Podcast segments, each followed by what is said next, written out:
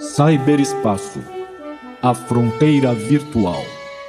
Essas são as reflexões do professor Roberto Slonka em sua missão contínua para explorar novas tecnologias, seu uso na aprendizagem em novas formas de educação, audaciosamente indo onde nenhum professor jamais esteve.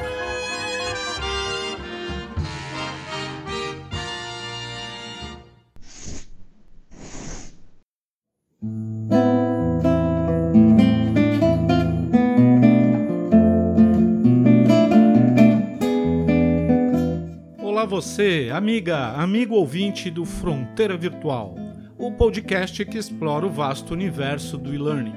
Falando hoje sobre um assunto que não é novidade em sala de aula: aprendizagem colaborativa.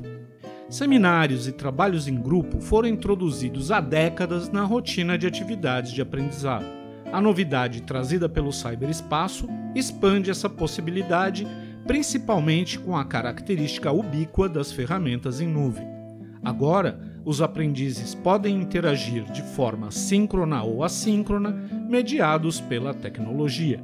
Neste sentido, o professor tem a oportunidade de modelar o uso de ferramentas de colaboração e comunicação de maneira a criar espaços colaborativos em sala de aula ou além dela, por meio de atividades dirigidas de produção, revisão e análise entre pares, melhor ainda, entre grupos de alunos, em modo assíncrono.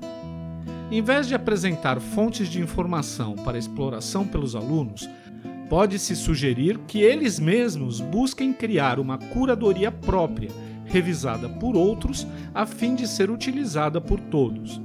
O processo de descoberta coletivo e colaborativo pode ser mais rico e engajador que a mera apresentação de fontes oficiais.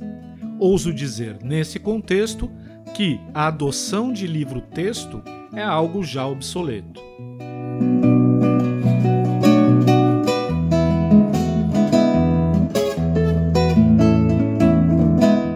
Esse modelo de uso de ferramentas variadas, que coletem bookmarks, os links favoritos, que permitam exploração de conteúdos, gerando marcações, anotações e comentários, que forneçam insumos para a produção de material midiático para finalmente serem compartilhados e analisados pela comunidade escolar, configura uma das possibilidades de espaços colaborativos de aprendizagem.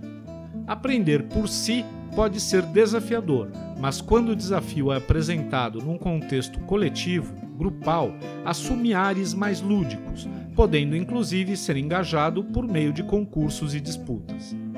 Mas esses modelos revisitados e ampliados do antigo conceito de trabalho em grupo é apenas o mais comum dos espaços colaborativos que o cyberespaço permite criar.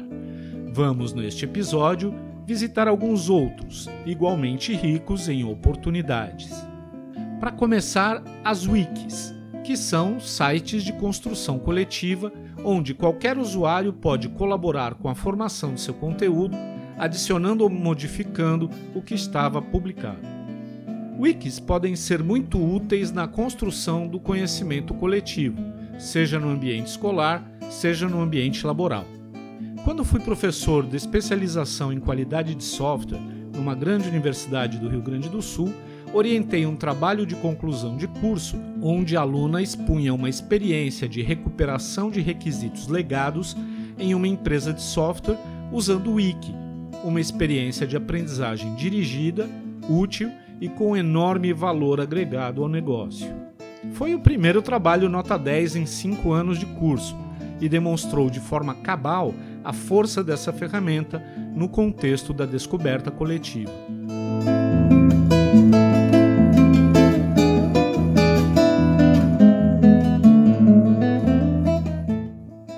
Algumas pessoas desdenham do Wiki, principalmente sua instância mais conhecida, a Wikipedia. Consideram como uma fonte frágil e sujeita a interferências maliciosas. E estão meio certos. Os processos de validação e acreditação da Wikipedia garantem que, a médio prazo, as informações ali coletadas tenham credibilidade, ainda que num primeiro momento pela característica democrática de seu uso, seja possível um usuário mal intencionado intervir indevidamente na construção do conteúdo. Os mecanismos de regulação, porém, tornam essas iniciativas infrutíferas, restabelecendo o caminho original, ou seja, é um ambiente resiliente a ataques e manipulações. Sabendo usar, percebe-se claramente a diferença entre informações referendadas e outras que ainda carecem de confirmação formal. De qualquer forma, a Wikipedia reúne e disponibiliza um conteúdo nunca antes colecionado em termos de volume. Segundo a página de estatísticas da Wikipedia, no momento em que redijo esse programa, mais de 1 milhão e 45 mil páginas estão disponíveis só em português. Muitas dessas páginas ocupariam várias páginas impressas. Ainda que cada um fosse uma única página impressa, representaria 2.090 volumes de 500 páginas cada de conteúdo enciclopédico. Haja prateleira!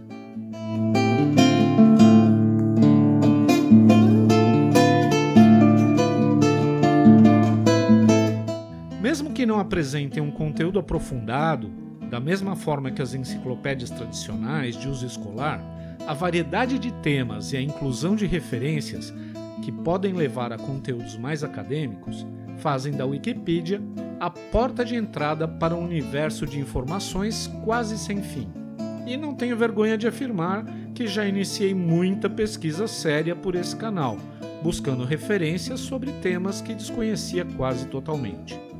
Outra fonte de debates e aprendizagem rica, principalmente no contexto da gestão de conhecimento em empresas, são as comunidades de prática, ou COPs, da sigla em inglês. Esse conceito foi criado em meados dos anos 80 para traduzir o encontro de indivíduos que têm um foco em estudar um tema e propor soluções alinhadas, sendo assim uma forma de aprendizagem e descoberta coletiva. A característica marcante das COPs é a participação voluntária de aficionados por um tema específico, que buscam trocar suas experiências, propor problemas em comum e, por experimentação, trazer respostas para eles. Estando presente aí os três elementos que formam este tipo de grupo: o tema de interesse, o chamado domínio, a comunidade e a prática.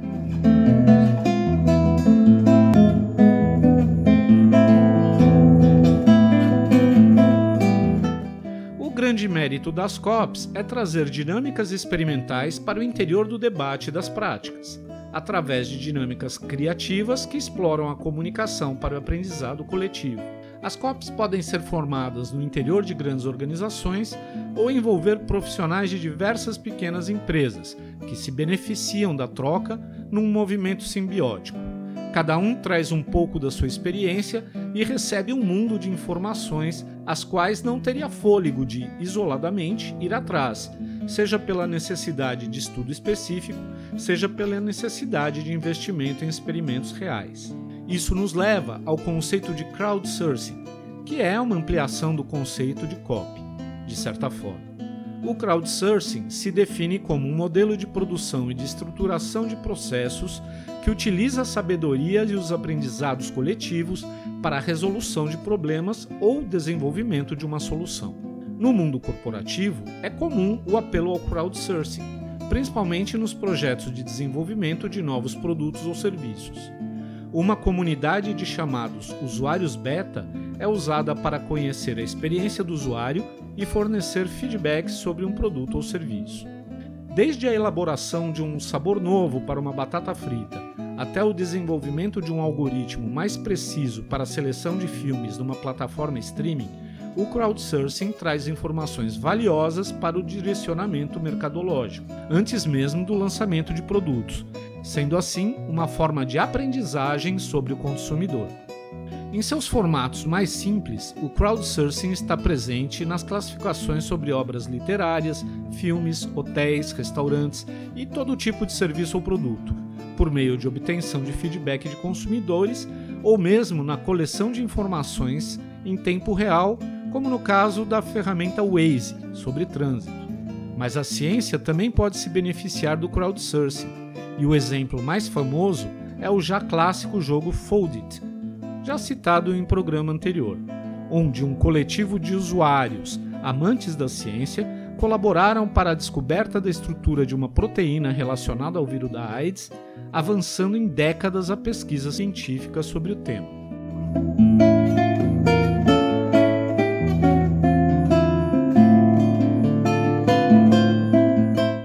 Até mesmo as redes sociais, se usadas com intencionalidade e regulação básica, podem ser fonte para notícias especializadas, inovações, validação de hipóteses ou impressões, acesso a contatos profissionais, formadores de opinião e early adopters para alavancar a aprendizagem viralizada. Nesse sentido, grupos temáticos específicos podem conter ricas oportunidades nas redes sociais comuns. Para terminar, uma que tem sido a novidade nesses tempos de pandemia, as lives abertas encontros online reunindo grupos de interesse compartilhado para debates sobre temas afins, buscando acionar a inteligência coletiva através da interação digital, permitindo, além da circulação de ideias, o feedback imediato e coletivo por meio de ferramentas de engajamento. Tanto escolas como empresas têm se beneficiado do uso dessas estruturas de comunicação.